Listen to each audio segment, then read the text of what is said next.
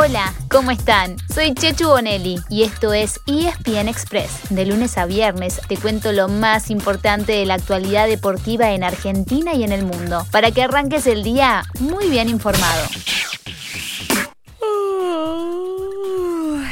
Ay, disculpen, supongo que estamos todos igual, después del fin de semana, con cansancio acumulado y con muy pocas horas de sueño, pero con muchas horas de Juegos Olímpicos encima. Es que el viernes comenzó oficialmente Tokio 2020 y hasta el domingo 8 de agosto habrá maratón de eventos a diario. ¿Con horarios chinos? Bueno, en realidad, con horarios japoneses. Todos los días arranca la actividad a las 8 de la noche y termina al mediodía siguiente, así que empezamos este repaso contándoles qué pasó entre sábado y domingo y lo mejor de lo que se viene en el arranque de la semana.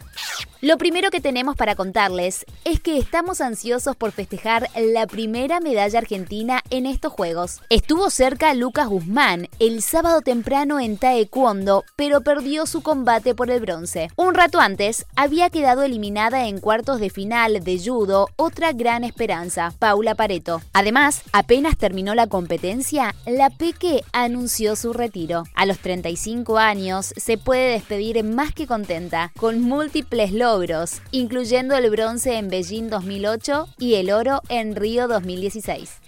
Ya debutaron varios seleccionados argentinos, donde también hay chances de subir al podio. Los varones del fútbol tienen, hasta ahora, una derrota y una victoria. Habían caído 2 a 0 con Australia en un debut tempranero, el jueves, y se recuperaron venciendo 1 a 0 a Egipto el domingo. Ahora tienen que vencer a España.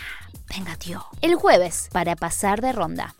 Mientras tanto, el vóley, también en hombres, cayó en el debut con Rusia. Y hoy, a las 9.45 de la mañana, va por la recuperación en el clásico contra Brasil. En el hockey, los Leones empataron con España y le ganaron a Japón, con lo cual están bien parados para llegar a semis. En cambio, las Leonas arrancaron con una derrota 3 a 0 ante Nueva Zelanda. Hoy tempranito, a las 7 de la mañana, deben vencer a España para seguir con chances. Entre la medianoche y la madrugada comenzaba la participación de los Pumas 7, más difícil imposible, primero con Australia y después con Nueva Zelanda. Y el otro debut que todos esperamos es el del básquetbol. Los herederos de la generación dorada entraban a la cancha 1.40 de la madrugada para enfrentar a Eslovenia.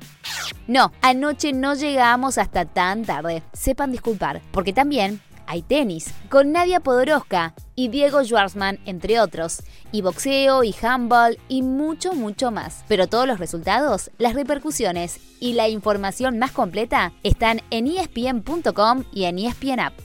Un último dato. Hoy, apenas pasadas las 9 de la mañana, debuta en natación Delfina Pignatello y en su prueba favorita, los 1500 metros libres. Si pasa la eliminatoria, el martes a la noche estará en la final. También competirá en los 800 metros libres a partir del jueves.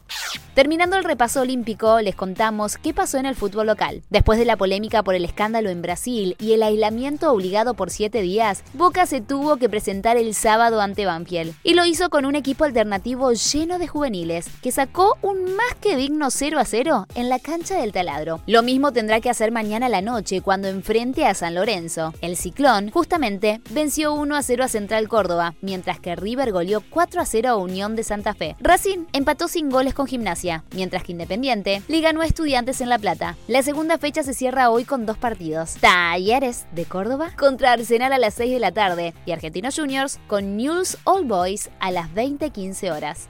En el fin de semana también hubo rugby, con un eje local y otro internacional. El top 12 del torneo de la Urba tuvo su segunda fecha. Hay cinco equipos que ganaron sus dos partidos, Hindú, Newman, SIC, Alumni y Cuba. Este último se llevó los puntos sin jugar frente a Casi, que no presentó equipo tras un probable brote de COVID-19. En unos días, el sábado 31 de julio, comienzan el resto de las categorías superiores y en agosto lo harán los juveniles.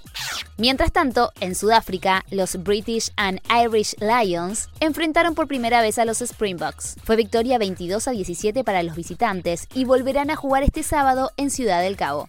Nos vamos con un datito para los fanáticos del tenis, que quizás se les escapó al estar tan atentos a lo que pasa en Japón. Ayer se consagró campeón en el torneo ATP de UMAG en Croacia el español Carlos Alcaraz, de solamente 18 años. Alguna vez hablamos de él como un posible heredero de Rafa Nadal. No solamente consiguió el primer título de su carrera, sino que es el primer jugador nacido en 2003 en consagrarse en el circuito. Todavía no hay campeones nacidos en 2002 y el primer campeón nacido en el 2001 es otra gran promesa, el italiano Yannick Sinner. En el siglo XXI, solamente dos jugadores fueron campeones más jóvenes que Alcaraz, el mismo Nadal y el japonés Kei Nishikori. Para tomar dimensión, tanto el serbio Novak Djokovic como el suizo Roger Federer festejaron por primera vez ya con 19 años cumplidos. Y así llegamos al final de nuestro episodio de hoy. Soy Chechu Bonelli y de lunes a viernes te traigo las noticias deportivas más relevantes para que arranques el día muy bien informado. Te espero en el próximo ESPN Express. Y no te olvides, dale clic al botón de seguir para recibir una notificación cada vez que haya un nuevo episodio disponible. No te vas a arrepentir.